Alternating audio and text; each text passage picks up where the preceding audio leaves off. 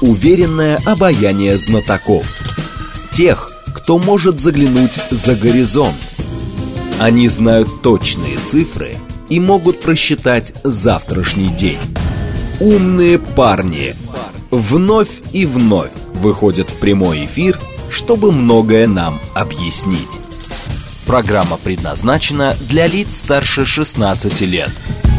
15.06, столица, радиостанция «Говорит Москва», 94.8, микрофон Евгения Волгина. Всем здравствуйте, программа «Умные парни», наш умный парень Александр Камкин, старший научный сотрудник Института мировой экономики и международных отношений имени Примакова, Российская академия наук. Александр, здравствуйте. Добрый день. Смотреть можно в YouTube-канале «Говорит Москва», стрим там начался, поэтому, пожалуйста, подключайтесь. И есть свежее заявление а, Жозепа Барреля, который после участия в Генассамблее ООН заявил, что мир играет не по правилам, выразил недовольство из-за, цитирую, не желающего играть по правилам мира. То есть не те 7 миллиардов человек попались, не те, неправильные какие-то люди, а то вот были бы правильные, все бы было бы прекрасно а по вот линеечке. Булгаковский Воланд в свое время говорил, люди как люди, квартирный вопрос только их испортит. А здесь какой вопрос А испортил? вот, э, видимо, садовый, скорее всего, садово-огородный. Вы про джунгли, что ли, Э, вспоминаете? Безусловно. Ну, на самом деле же у нас э, с господином Барелем, ну, у нас, в смысле, у граждан России, разночтение только по земельному вопросу.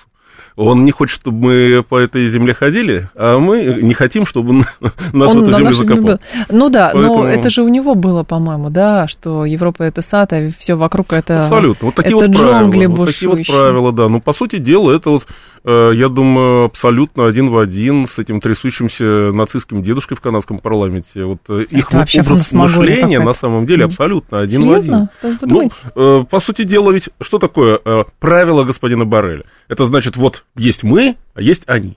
По такому же принципу разделяли мир и нацисты, и их еще идеологические предшественники. А там нашивки по цве- цветовому градиенту, да, еще? Э, Ну, а, а там уже цветовая Детали, дифференциация детали. штанов. да. Э. Соответственно, английские расологи 19 века тоже там делили все человечество там на короткоголовых, длинноголовых, там э, таких и сяких. По сути дела, ну, действительно, мир, политический класс Европы, он настолько действительно стремительно деградирует. Либо это уже старческий маразм, либо это какая-то молодая... э, как вот про ЧП Дейла говорили, слабоумие и отвага. Ну, применительно госпоже Бербок и Хабику.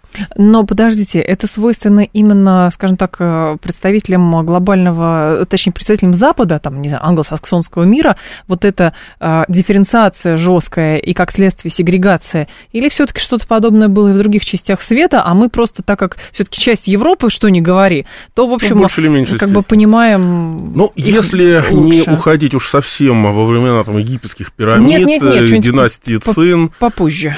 ну, можно, конечно, вспомнить и японский милитаризм, который тоже, по Мгм. сути дела, проводил такую же политику, но это был уже продукт вестернизации, глубокой вестернизации Японии, не только экономической и технологической, но в том числе и э, политической. Э, Просто подхватили вот этот вот вирус расизма у э, своих английских союзников еще в начале 20 века и эм, э, реализовывали его ну, в меру своей э, геополитической испорченности, если так можно выразиться. Поэтому, на самом деле, Барель все говорит в рамках своей парадигмы. Ему э, не нужно международное право, ему не нужно, наверное, вообще Организация Объединенных Наций. А вот эти правила, о которых он говорит, которым ни- никто не слушается, что это за правила такие? Хоть почитать бы где-то. А вот вот эти. цимус-то в том, что этих правил никто не видел. Это вам Да? не правила дорожного движения, которые можно изучить там в автошколе. Это не правила там поведения в какой-то чрез- чрезвычайной ситуации, с которыми вас знакомят на работе. Эти правила при- постоянно придумываются, изменяются, э, трансформируются в угоду той или иной политической конъюнктуре, а, которая царит э, в брюссельских э, кабинетах. То есть Поэтому, надо угадать, что есть правильно, на всякий случай ничего, не- ну, это невроз, Ну, по сути дела, да. политический невроз. По сути дела, да. Да, На самом деле, пробные шары, такие, знаете, слова пароли, а, они забрасываются через э, аффилирован- аффилированные СМИ регулярно, и э, достаточно почитать м, западноевропейские газеты, как мы поймем, ага, вот в этом направлении нужно думать. Соответственно, все идут вот таким вот путем. Но, по сути дела, демократура, как ее оппозиционно настроенные европейцы называют. потому что, Демократура.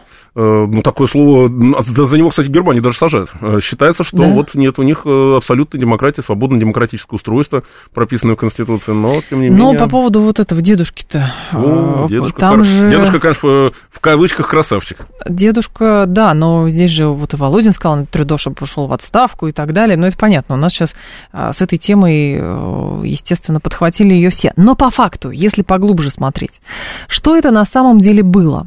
Это какой-то реваншизм, или это какая-то трансформация, то есть как бы вот этого, как там же все теперь отрицают, что мы не аплодируем, мы не, мы-то аплодировали, потому что он с русскими боролся, и Зеленский с русскими борется. Угу. Мы, конечно, осуждаем, что он там делал, но вопрос, почему он в Канаде живой, не в тюрьме и так далее, это отдельный вопрос, как там, помните, анекдоте, что у аргентинки спрашивают, почему твой дедушка говорит по-немецки. Вот. А, и возникает тогда вопрос, а что, с чем мы имеем дело? Мы имеем дело, по сути, э, по сути дела, мы имеем дело да, с, чем? с э, если хотите, с остаточными явлениями а, вот этой вот э, русофобии и антисоветчины, которые реализовывал а, Запад в годы Холодной войны, потому что анти советские кадры, будь то лесные братья прибалтийские, будь то ауновцы различные, там, или недобитки из дивизии Галичина, они активно использовали западными спецслужбами для продолжения подрывной деятельности угу. в рамках закона о порабощенных народах американского, принятого еще при Эйзенхауэре, в Канаде осело огромное количество украинских э, националистов. Если их... их из Великобритании, по-моему, лучше вывезли, и, да, на всякий случай? из Великобритании, из, там, из других Канады. стран. То есть Канада как э, страна, заинтересованная в притоке населения, там всего там на сегодняшний момент 20 миллионов живет, они принимали даже такие спорные кадры, которые формировали свой э, внутренний такой этнический микромир, угу. сохраняли помимо там своего языка и некого подобия культуры просто звериную ненависть к России, к Советскому Союзу, Google, соответственно, и из них активно брали э, уже в обиход э, так называемых советологов, та же Христи Фриланд, э, канадская деятельница, соратница Трудо, ее дедушка Михаил Хомяк был активистом, соответственно, дивизии Галичина. Ее дядя до, до недавнего времени читал лекции о так называемом, в кавычках, героическом пути 14-й дивизии СС Галичина. А что же они тогда отрицают-то все, если они соль от соли, кровь от крови? Э, ну, правда. Здесь двуличие и э, двойные стандарты западного политического истеблишмента, э, потому что вроде как есть резолюция Нюрнбергского трибунала, осуждающая СС как преступная организация. Есть, соответственно, международ... результаты международных там, судов, процессов. Есть, в конце концов, институт Симона Визенталя, который ведет охоту за нацистскими преступниками. И последние вот э, охранники концлагерей, там, надзиратели, да, да. кого они отлавливали там, по Европе, по Латинской Америке, по Северной Америке, в основном носили украинские фамилии. Очень симптоматично. Соответственно, вот этот вот трясущийся дедушка, по сути, ну да, его при, э, привели в парламент. Кстати, интересно, все-таки от кого была инициатива? Там сейчас начнется второй помощник младшего секретаря, я думаю. До этого они Младший следователь по особо важным делам Следственного комитета Канады. Ну, что-нибудь такое. Э, да-да-да. Соответственно, всплыл. Э, понятное дело, хотели продемонстрировать э, абсолютную беззаветную поддержку канадского политического истеблишмента современной Украине, но получился, да, конфузик. Э, теперь действительно будут от этого открещиваться всячески, но рельсы-то в пушку. И у той же Христи Фриланд, и у того же Трюдо, которого там он уже с кокаином на борту в Индии обнаружили. Поэтому очень э, спорная, очень ну, с таким, нас... знаете, душком а, вот этот вот весь э, политический Да, но у нас. теперь просто понятно, по каким причинам, там и Польша, кстати, тоже возмутилась и так далее, но... И уже требует экстрадиции. Экстрадиция требует, да, но здесь важно просто понять, с чем мы сейчас имеем дело, потому что, ну, как бы современная философия или современная политология, как бы испытывает проблемы, насколько я понимаю, с тем, чтобы описать те явления русофобии, проявления там антироссии, антироссийскости а, со стороны Запада и там Украины. И проблема с этим есть, и поэтому используют старые термины. Там, значит, там они нацисты, фашисты, и вот дедушку аплодировали, значит, все они фашисты, нацисты и так далее. Да нет, конечно, на самом деле все глубиннее. А вот что там, да, что, как, как это назвать? То есть была ненависть к евреям, там, к славянам, теперь ненависть к русским. Вот ну, а что это такое русские? Это ну да, да, да. По сути дела, э, вот как заложились основы э, противостояния а, наверное, Великобритании и Российской империи еще в 18-19 веке, так это просто принимало некоторые другие формы. Но европейский нацизм, ну, это, по сути дела, попытка, ну, такого копирования британской расовой теории. Гитлер был англоманом, заядлым. Рудольф Гесс просто был э, ярым сторонником э, Англии и э, английской системы. Соответственно, Гер, э, Генрих Гиммлер тоже. То есть вся угу. нацистская верхушка гитлеровской Германии, это, э, они ориентировались прежде всего на союз с Англией. И во многом они даже были порождением э, Англии. И более того, даже уже в послевоенной Германии э, самые такие крупные ультраправые радикальные организации, ну, например, Национал-демократическая партия Германии. Ее основатель в 60-е годы, Адольф фон Таден, его еще назвали Адольф II, был штатным сотрудником Ми-6. Да вы что? Соответственно, везде, вот куда ни копни, в истоке, в глубинные истоки там европейского нацизма, везде англичанка. Вот, вот как ну, будто вот, говорили еще в русском обществе э, в 19 веке, когда вот э, была война за Болгарию, угу. за освобождение Болгарии, 1877 год, и когда остановились перед Константинополем под дипломатическим нажимом Великобритании, прежде всего, которая угрожала войной России, вот в русской армии всегда говорили, англичанка гадит. Ну хорошо, тогда теперь возникает, если тогда там как бы вот э, при помощи там Англии и так далее, там э, Гитлер поднялся и так далее. Там, Гитлер вот, поднялся вот сейчас... в основном за счет американских банкеров, ага. финансировали его в основном американские банковские круги. Идеологически, да. Но это был, был, был, был такой, знаете, примитивная, примитивная копия английского расизма. Гитлеру нужен был образ врага. Славяне но это еще времена конца 19 начала 20 века, еще предвоенные годы, uh-huh. до Первой мировой войны, пангерманизм, эм, соответственно, такой, знаете, а, конфликтный диалог э, пангерманистов и славянофилов, э, потому что вспомним знаменитые рижские письма Юрия Самарина, это 70-е годы 19 uh-huh. века, где он упрекал балтийских немцев, ну, подданных Российской империи, в своих э, продвижении своих узкоэтнических интересов. На что последовал ответ, немецкий ответ на русский вопрос. Соответственно, вот два э, вот этого пан, два панизма, э, пангерманизм и панславянство, они столкнулись как раз на полях сражений Первой мировой войны, но потом как бы вот осколки от этих идеологических течений ударились в Европе, проросли семенами как раз национал-социализма, с одной стороны, там, других различных тоталитарных движений, поэтому... А сейчас это во что прорастает? Вот если даже там смотреть через Украину, что, понятно, Украину используют, чтобы там терроризировать ну, Украина это исключительный инструмент, сами украинцы никому не нужны, и англосаксам нужна Украина, но не нужны украинцы. К сожалению, до украинского народа в его массе пока такой простой такая простая мысль пока что не доходит, к сожалению. Угу. Украина нужна для э, именно как антироссия, как против России, как эм, так, эм, инструмент давления на Россию. Она была использована еще австрийской разведкой до Первой мировой войны. То же самое, такая же роль э, ей была уготована во времена, во времена гитлеровской оккупации. И, кстати говоря, на западе Украины мы видим, э, прекрасно помним архивные фотографии, где угу. приветствуют там с цветами, с вареньем. Ничего подобного, например, обороне Брестской крепости, там, э, либо сражениями э, лета осени 41 года, там и даже не пахло. Поэтому Здесь корни анти, так, русофобии, и они были уже на тот момент, по крайней мере, в Галиции и в других западных областях Украины укоренены очень-очень давно. Сейчас мы видим ну, с учетом торжества неолиберальной идеологии э, в странах коллективного Запада, да, мы видим определенную, ну, не смычку, а использование инструментария э, исторического нацизма уже современным либеральным истеблишментом. То есть вот это вот насильственность и властолюбие, в чем э, упрекали те же славянофилы в 19 веке Европу,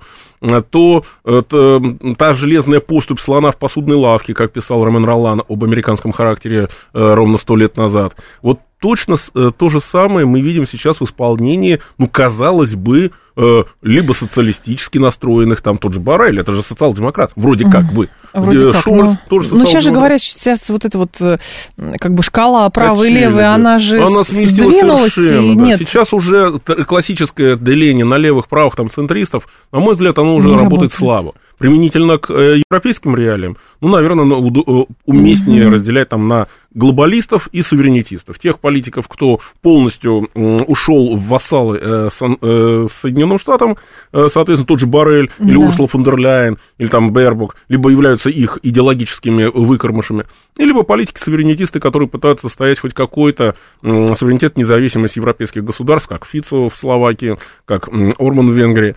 Соответственно, поэтому действительно вот колебания, но опять же, э, инструментарий и идеология, на мой взгляд, здесь э, э, несколько разные вещи. Поэтому вот те евро, силы там в Брюсселе, вот эти бюрократы европейские, угу. вряд ли их можно назвать нацистами в, в, именно в, в прямом смысле, но методы исторического нацизма, они сейчас против России активно продвигают, потому что, ну, это диктатура, по сути дела. Это абсолютное отсутствие свободы слова. Это то, тотальное э, продвижение только одной точки зрения.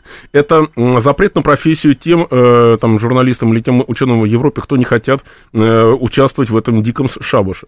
Соответственно, преследование там гражданских активистов. Э, уже доходит до, ну, у Европы уже в полушаге стоит вот э, некоего симулякра расовых законов просто, Просто интересно, насколько размывается, насколько параллельно эти процессы идут. То есть, с одной стороны, размывается национальная идентичность стран-участниц Европейского да. Союза, и все это подменяется общей вот этой э, ультранационалистической, ну, попыткой в политическом истеблишменте, не говорю про людей, в принципе, в политическом истеблишменте, ультра вот эта националистическая история, как бы русофобия. А здесь нет национализма, понимаете? А что это? В Европе сейчас, а, из Европы делают вторые Соединенные Штаты, э, такой плавильный котел. А в Соединенных Штатах же там не национальность, там nation в их э, э, английском политическом дискурсе это государство, это этатизм. То есть, будь ты индус, будь ты китаец, будь ты там выходец откуда-то из Африки, но получив грин-карту, получив американский паспорт, ты присягаешь на верность государству. Соответственно, э, именно вот с этими усредненными европейцами, которые, которых лишили своей э, культурной идентичности, национальной идентичности, назвать их э, того же Барреля националистом, да, он использует методы нацизма, но при этом он такой общий человек, он национально оскопленный, Э, культурно, э, скажем так, потерявший свой, э, свое культурное лицо. И в этом они, наверное, похожи на вот современных бандеровцев, которые тоже слабо представляют вообще свою реальную историю, живут mm-hmm. какими-то выдуманными нарративами. Ну, как... насколько тогда, получается, кроме политического истеблишмента, за рамки это не выйдет. То есть вот этого всеобщего помешательства, кое наблюдалось там 80 лет назад, например, в Европе, да, его не произойдет просто потому, что, ну, это все очень э, искусственно. Искусственно. Э, опять же, нужны условия. Э, если говорить об историческом нацизме, то в Германии были все внутренние условия для реваншизма. Это и жесточайшие условия Версальского договора, это и потеря территории, репарации, угу. это и нищета 20-х годов. Да, потом экономика пошла в гору, но потом прошла Великая депрессия и обнулила фактически экономические достижения Германии. Поэтому э, озлобленное население, обнищавшее население, э, еще живы фронтовики Первой мировой войны, соответственно, плюс идеологическая и финансовая подпитка извне, и вот мы получаем феномен национал-социалистической рабочей партии Германии.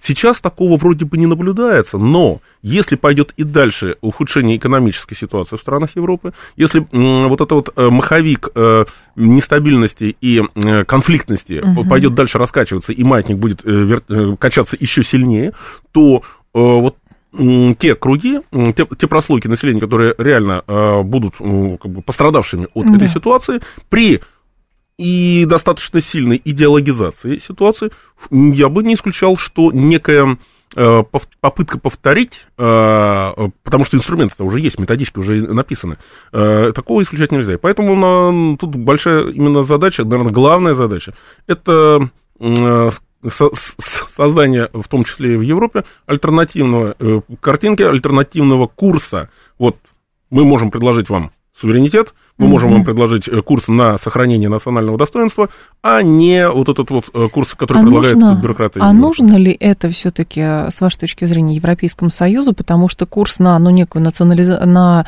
национальную суверенитизацию, он будет Брюсселем восприниматься, естественно, в штыки, скажет, Конечно. ну тогда выходите из Шенгена, условно, там, с евро можно будет что-то делать, ну, как угодно. Ну, Евросоюз превращается все более и больше, да, в такое супергосударство, э, и за всякое удовольствие надо платить. За экономическое благосостояние Евросоюза платят Германия, там, Франция, в меньшей степени другие экономические гиганты. Но э, страны э, более мелкие в плане экономического потенциала, да. Тихо страдают. Не тихо страдают, да. Ну, иногда устраивают прямо такие скандалы-скандалы, как, например, та же Польша. А, я думала, про венгров. Венгры четко и спокойно э, отстаивают свою позицию, и за это их, кстати говоря, тихо ненавидит Брюссель, потому что самая непослушная страна Евросоюза это как раз-таки Венгрия, которая пытается сохранить свое но национальное лицо. Почему тогда удалось маленькой Венгрии, но объективно не удается отстаивать свои национальные интересы более крупным игрокам Европейского Союза, которые когда-то были этими лидерами?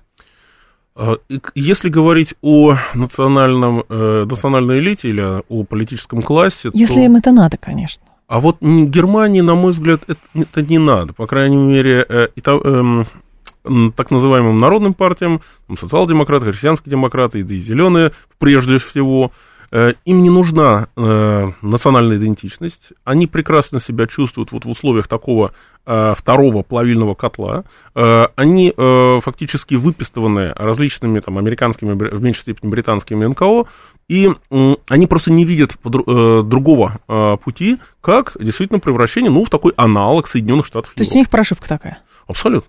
Причем со студенческих лет. Вы посмотрите на всех ага. практически э, министров, там, спикеров Бундестага. Это люди Они прошли... все на Западе учились. Э, они учились на Западе как минимум несколько лет там в американских, британских университетах, либо программы там студенческого обмена, либо уже потом стажировки там в рамках того же организации Атлантический мост, Совет по внешней политике американский и так далее. То есть это э, фактически американцы, говорящие по-немецки.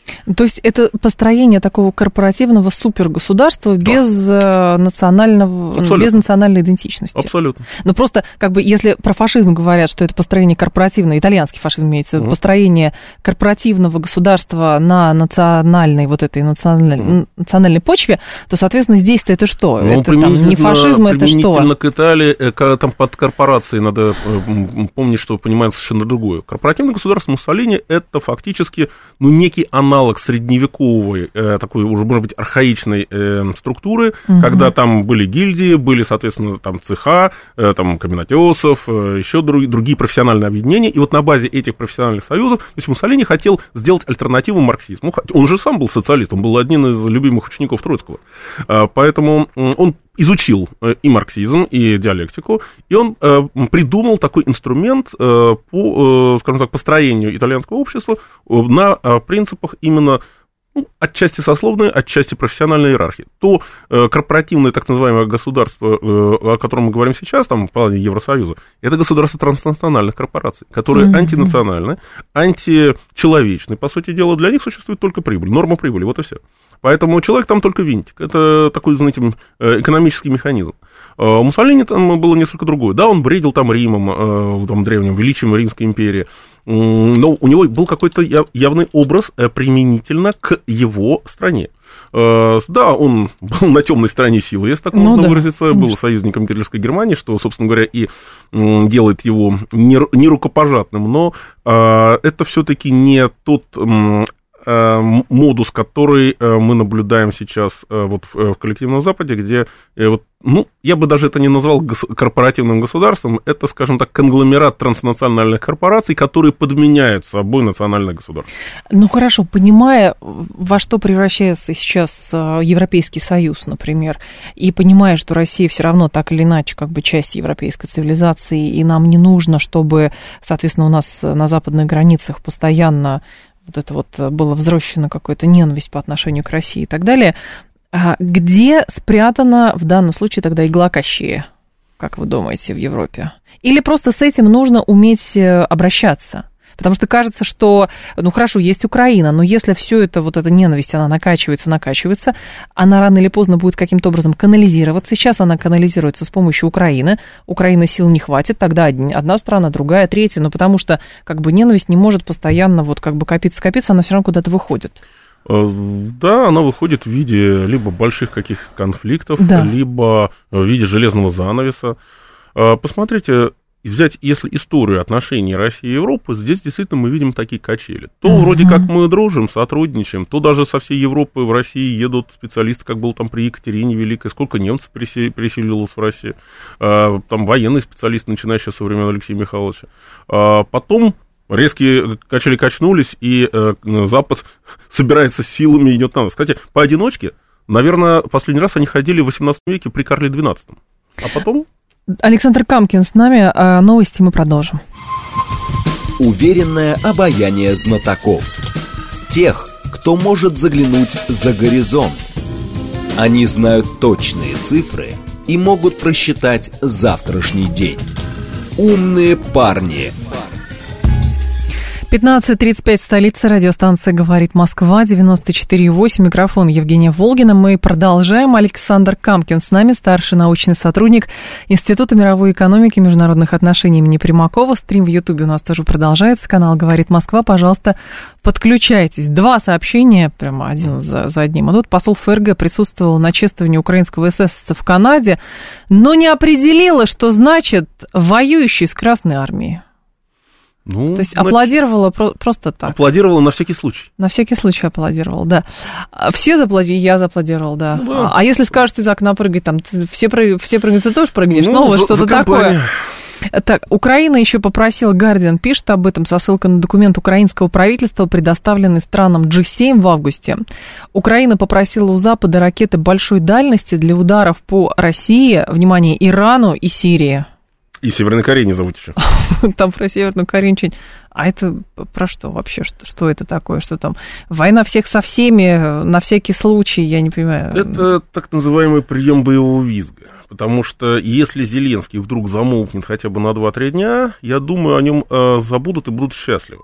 Что э, наконец-то вот это вот э, существо э, ушло. То есть они башляют Гардиану, думаете, чтобы какие-то документы старые поднимали, и там всякое безумие? Нельзя исключать, но на самом деле это отвечает логике вот именно вечеров на хуторе, на хуторе близ Ди- Диканьки или там, не знаю, Та- Тарантаньки, где они там собирались последний, последний раз. Поэтому постоянно вот нагнетание истерии, постоянно вот, ой, держите меня, а то сейчас я и по Ирану ударю. То же самое. Ну, это от- отвечает и менталитету э, наших противников, но и м, техническому заданию самого Зеленского, который э, явно э, выполняет определенные предписания, определенные методички, но, возможно, он где-то уже несколько нас- увлекся настолько, что, я так думаю, его уже, что он уже своим и американским хозяевам начинает просто надоедать. Ну, а в Европе, с вашей точки зрения, меняется отношение к Зеленскому? Просто а, если он сам может надоедать, это не значит, что Европейскому Союзу надоедает поддерживать саму Украину Конечно. и, соответственно, использовать это как инструмент. Но не будет Зеленский, но будет условно там Ермак как- какой-то, ну, неважно. Абсолютно, да. Э, Украина нужна как, именно как инструмент. Э, Здесь это и создание неприятностей России, и выдаивание ресурсов из э, Евросоюза. Но, опять же, подорвали северные потоки, Германия просто вот молчит, Э, Соответственно, там Херш уже в своих расследованиях э, вот, вы- выдал новую информацию, что э, Шольца даже заранее предупредили. И это, кстати, укладывается в логику планирования и совершения преступлений, совершенных группой лиц по предварительному сговору. Потому что если бы Шоль, э, ну, по сути дела, это же был настоящий теракт против энергетической Мгм. инфраструктуры, которая снабжала не только Германию, но и половину всей Европы газом. А, Если бы Шольца не предупредили и не сказали заранее, сиди молчи, или там говори вот это, вот это, то был риск, что взбрыкнет. Ну, Катре скажет. говорил, К- Катре теперь Штефан Катре, это альтернатива, Альтернатива для для Германии, Германии, да? Он не исключает, что канцлер Германии Шольц был заранее проинформирован о взрывах на газопроводах. Таким образом, депутат Бундестага значит, прокомментировал а, расследование диверсии, э, которое э, этот Э, э, Сеймур Херш опубликовал. Знаете, можно смотреть на, э, на три вещи бесконечно. Как, Как? горит огонь, как течет вода, и как Германия расследует взрывы на северных потоках. А, Это все укладывается в логику, потому что Шольц, он абсолютно глобалистский, э, глобалистский политик, э, политик, ориентированный на режим особых отношений с Соединенными Штатами. Он не посмеет идти против э, воли своих союзников из Вашингтона, но дать такую указивочку, объяснить, так, тебе надо вот так, так, так, конечно, нужно было, потому что слишком масштабное мероприятие и слишком э, большой риск, э, если что-то пойдет не так. Поэтому, если бы, например, Шульц там что-нибудь брякнул не то после э, Да. данного теракта, то это, конечно, могло иметь э, весьма негативные последствия. А так все пошло гладко. Э, Некоторые члены Бундестага, там, от ХДС, там, от э, партии зеленых, даже утверждали, что ну, это вот случайно, вот польские дайверы прыгали в воду, и вот... Там не польский, там последняя версия была... Украинская яхта, Это да. украинская яхта, какая-то болгарская женщина, которая какие-то путевки продавала кому-то. Был какой-то еще поляк украинского происхождения. Мгм. А еще 7 Ну, самураев, 26 бакинских комиссаров И три рептилоида. Да. Но по факту, на самом деле, история с северными потоками очень интересная, потому что все вот эти безумные абсолютно версии, которые вбрасываются в СМИ, и мы с вами, в общем, тоже это все обсуждаем, ничем не подкреплено вообще официальным. Насколько быстро все было с малазийским Боингом с западной угу. стороны, насколько быстро и насколько там, да, там игнорировали российскую сторону, но все равно официальная версия была такая, это там российские ополченцы сбили там и так далее. То здесь, казалось бы, защищенный район, все просматривается с земли, с воздуха, из космоса, из-под воды, а тут, не знаю, ну так, так сложилось. Видимо, когда э, в 2014 году как-то, может быть, у европейцев было больше профессионализма, что ли, потому что... Политического? Политического, да. Сейчас уже дошло до того, что э, какой-то какая-то очень глупая пародия на, э, на политическую жизнь вообще, на то, что э, делается, когда сталкиваются лбами действительно большие действительности, то тут, конечно, требуется политическая выдержка и профессионализм. Здесь мы видим, ну, что вот Бербук там э, заявляет, что надо развернуться Путину на 360 градусов. Там, э, Шольц тоже, то, то он хранит молчание, то он тоже бряк, брякнет что-нибудь. Ну, поэтому... Э, деградация... А слова уже ничего не значит? В нынешней ситуации, в ситуации постмодерна, ну, это уже такое немножко, может быть, философско отвлеченное размышление, но срок жизни, срок, наверное, полезного использования сказанного слова составляет какие-то доли секунды в течение которых произносится следующее слово. Угу. Вот мы получаем то польские дайверы, то болгарская агент по экскурсиям, то украинская яхта, то там, не знаю, стадо косаток, кошелотов э, загрызло, перегрызло, как кот. Грызет тут у меня дома телефонный э, кабель. Вот то же самое, наверное, придумают еще.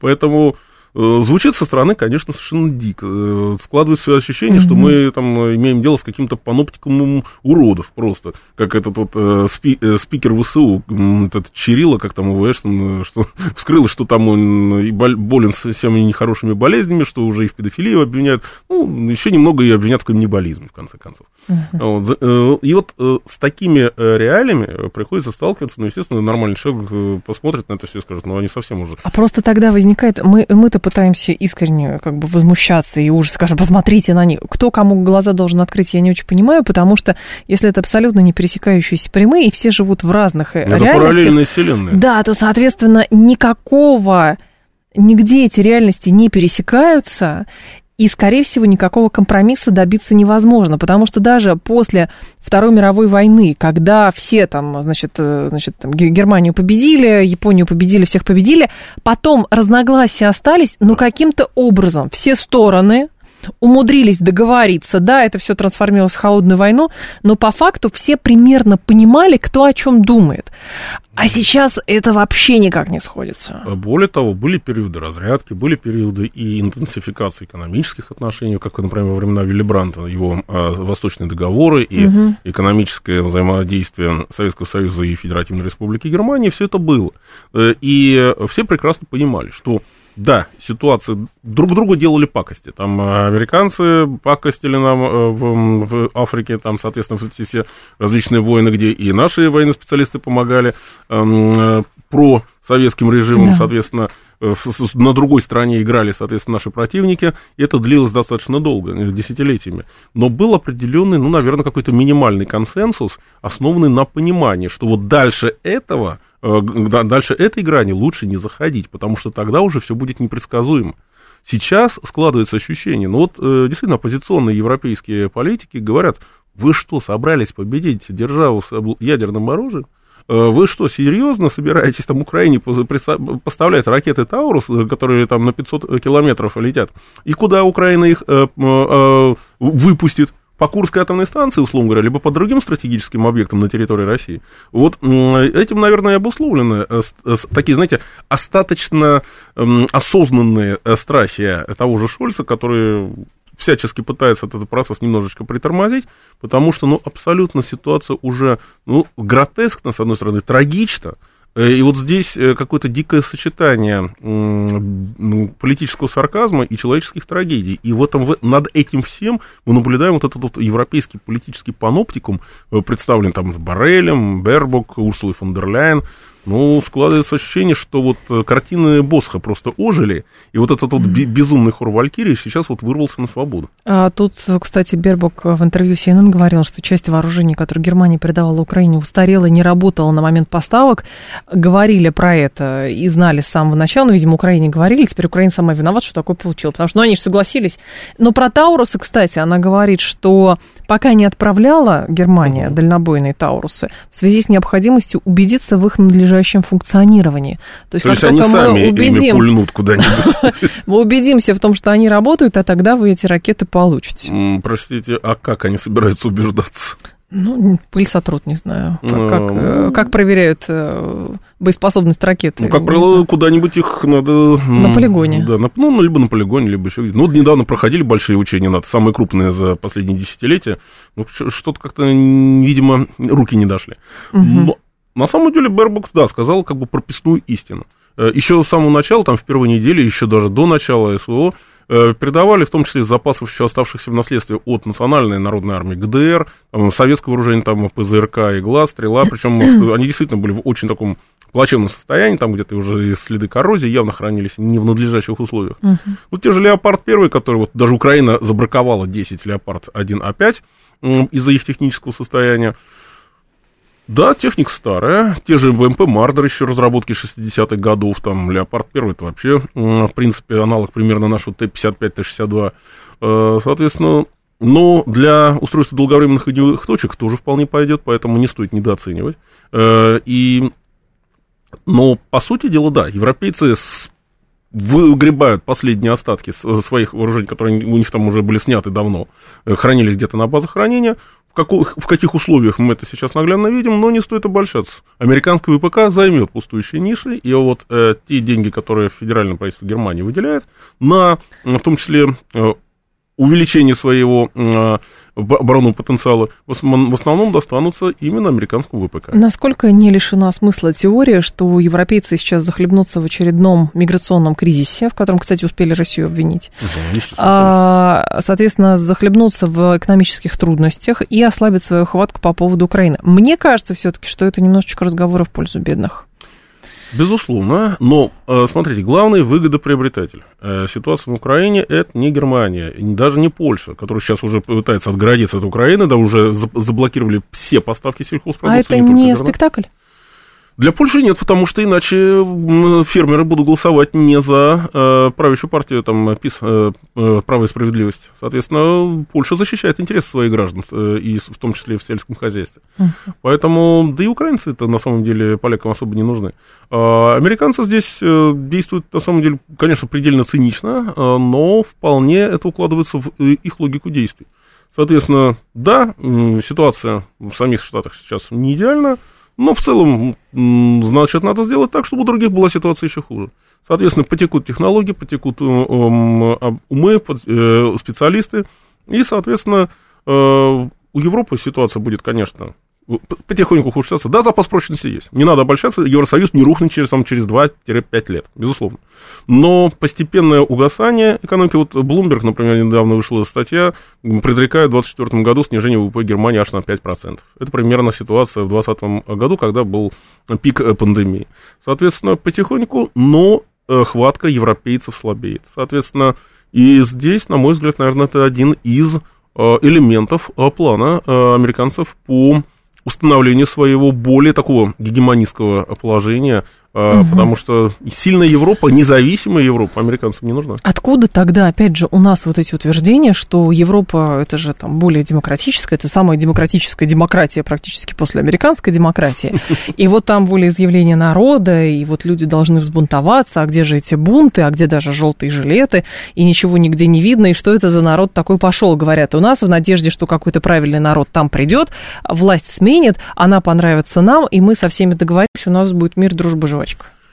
Европейцы, они очень долго живут в спокойной, сытой, пока что сытой обстановке. Они э, привыкли утром там читать газеты, ходить на выборы, голосовать за ту или иную партию, но ситуация меняется. О кризисе патерналистского государства, применительно к Германии, там, Швейцарии, говорят уже лет 15 как минимум. Соответственно... Они патерналисты? Э, патроналистское государство, ну, понимание, это государство тотальной социальной обеспеченности, когда человек может даже не работать, но вполне себе э, быть... Э, нормально жить. Нормально жить, да. Соответственно, сейчас ситуация уже меняется. Мы видим вот эту партийную черезполосицу. Особенно это ярко видно и на примере Франции, на примере Германии. Возникают различные протестные движения, там партия однодневки. Люди уже совершенно запутались, где тут левые, где тут правые, где тут центристы. И Поэтому, но этот процесс, он э, будет, на мой взгляд, растянут во времени. Революции в Европе в обозримом будущем не произойдет, потому что есть еще куда падать. Э, действительно, запас прочности вот этой социально-экономической системы европейской, он достаточно велик, угу. по крайней мере, если брать э, костяк ЕС из Западной Европы.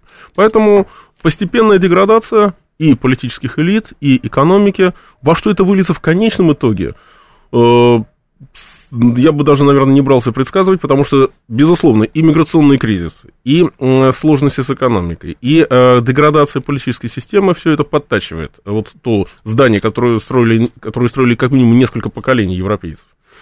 Будет ли капитальный ремонт? Какие политические силы будут его проводить? Под какой вывеской все это будет проходить? Но пока что вопрос открытый. Да, mm есть надежда на европейских суверенитистов, есть надежда на то, что э, будет возврат к Европе Отечеств. Но пока что Европа в целом ну, стоит на таком распутье. А роль религии здесь насколько велика? Э, религия в Европе, она фактически отошла на второй план еще в XIX веке, а вот в восточноевропейских странах как раз-таки религиозный фактор, он значительно более весом, тоже Польша католическая, Венгрия, угу. Словакия, да и э, Балканы. Так. Здесь религиозно-этнический фактор играет значительно большую роль. Если Западная Европа это такие, ну, скорее агностики, которые уже давно ни во что не верят. Он во Франции э, уже много лет сносят старинные соборы, потому что в них никто не ходит, и, соответственно, их снимают с баланса.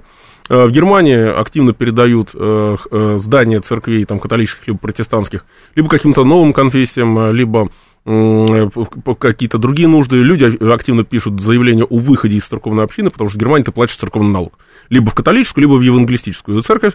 И там э, сотнями тысяч люди пишут заявление о выходе, тем самым, как говорит, заявляя открыто, что да, я ни во что не верю, я не хочу платить деньги там в ту или иную общину. А в Восточной Европе религиозный фактор сильнее. А вот как это выстрелит, в каком виде это выстрелит, потому что э, конфессиональная а, идентичность она идет об руку, э, рука об руку с идентичностью национальной, с культурной, и здесь э, Восточная Европа э, сохраняет в большей степени свое именно традиционное, традиционалистское лицо. Угу. А, тогда есть еще такой вариант. Наши слушатели говорят, сейчас все про дедушку этого, значит, эсэсовца пишут. Важно не только то, кого привели в парламент Канады, но и к кому привели. Ведь получилось, что бывшего нациста привели на радость сегодняшнему Зеленскому. Ну, так ну, для этого ну, все и было. Ну, конечно, конечно. Ему показали, ну, вот, Зеленский... будешь так же себя вести хорошо, вот в Канаде будешь жить на старости ну, лет. Ну, тонкий наверное, намек так... на толстые обстоятельства. Думаете? Ну, рано или поздно Зеленского будут сливать, на мой взгляд. И, наверное, он сейчас активно ищет, куда бы податься э, в случае, если удастся бежать, переодевшись, там, не знаю, в э, одежду американского посла.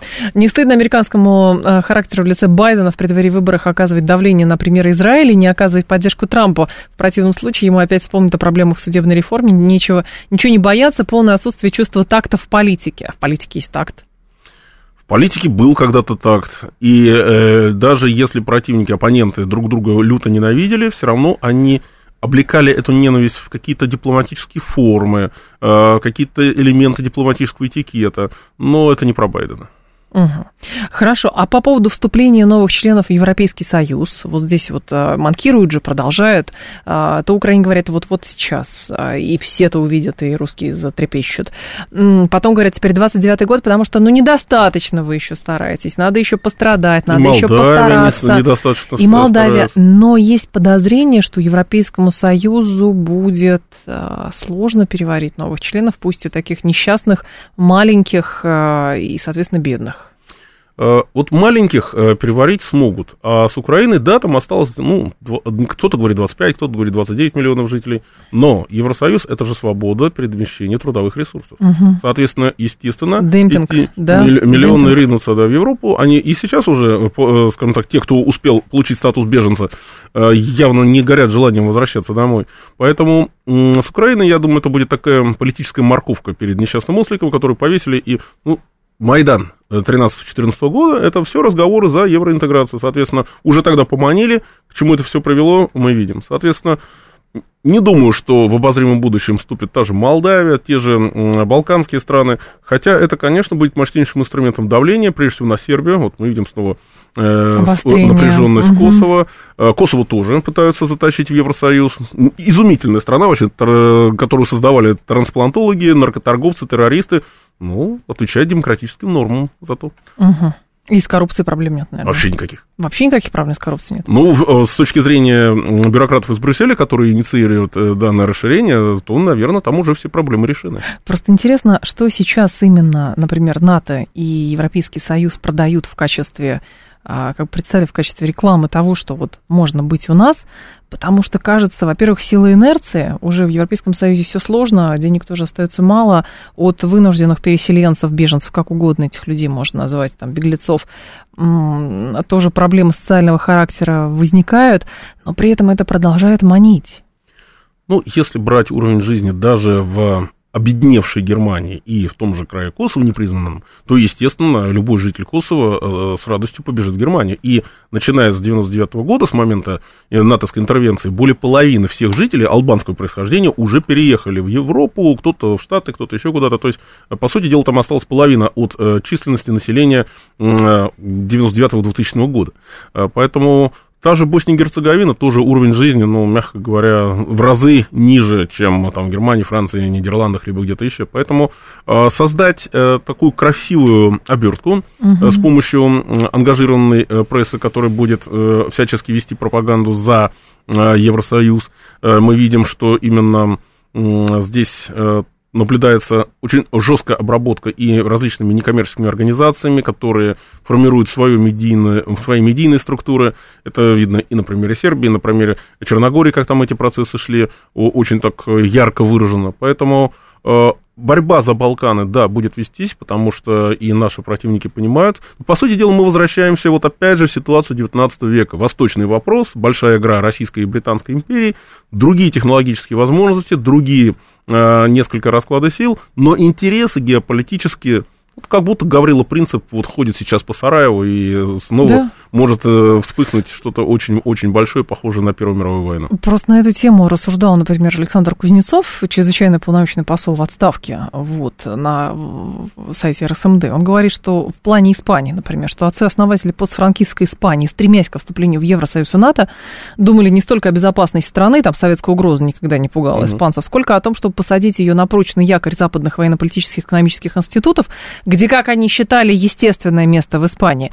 Но потом этот якорь обернулся ловушкой, и оказывается, много чего было чуждо геополитическим интересам Испании. Сама Испания потеряла возможность внешнеполитического маневра. Э, безусловно. Э, членство в Евросоюзе лишает государства огромной доли национального суверенитета, в том числе во внешней политике. Раз. Во-вторых, логика развития Евросоюза, она антинациональна. А, демонтаж э, э, институтов национального государства, регионализация. Э, лозунг глобалистов «действуй угу. локально, мысли глобально». Соответственно, и каталонский вопрос, и вопрос басков, они еще обострились и благо, параллельно членству Испании там, в ЕС и в других структурах, да. потому что регионы европейские – это любимое детище глобалистов из Брюсселя. То есть демонтировать национальное государство с передачей функций часть в Брюссель, в обком, Э, часть, соответственно, в сельпо э, в виде там Каталонии, Баварии, Бургундии и так далее. Чтобы вечно были какие-то зудящие, зудящие раны. И это тоже, соответственно, растворить всех европейцев вот в единой такой пан-европейской идентичности э, и превратить, ну, действительно, такие Соединенные Штаты Европы. Mm-hmm. О чем, собственно говоря, эта идея была даже не э, Каллегри, э, такого, который считается идеологическим отцом-основателем. Генрих Гиммлер в 1943 году ввел европейский паспорт и, и предлагал даже на полном серьезе создать такой конгломерат из э, европейских государств, э, который очень внешне был похож на то, что, во что построили сейчас Европейский Союз. Ну, сейчас скажут, что мы с вами страшилками занимаемся. Ну, что делать? Истина, она не всегда приятна и порой действительно чудовищна. Александр Камкин был с нами, старший научный сотрудник Института мировой экономики и международных отношений имени Примакова. Александр, спасибо, ждем снова. Всего доброго. Далее у нас информационный выпуск, потом Анна Соловьева. Я с вами до завтра прощаюсь. Всем хорошего вечера.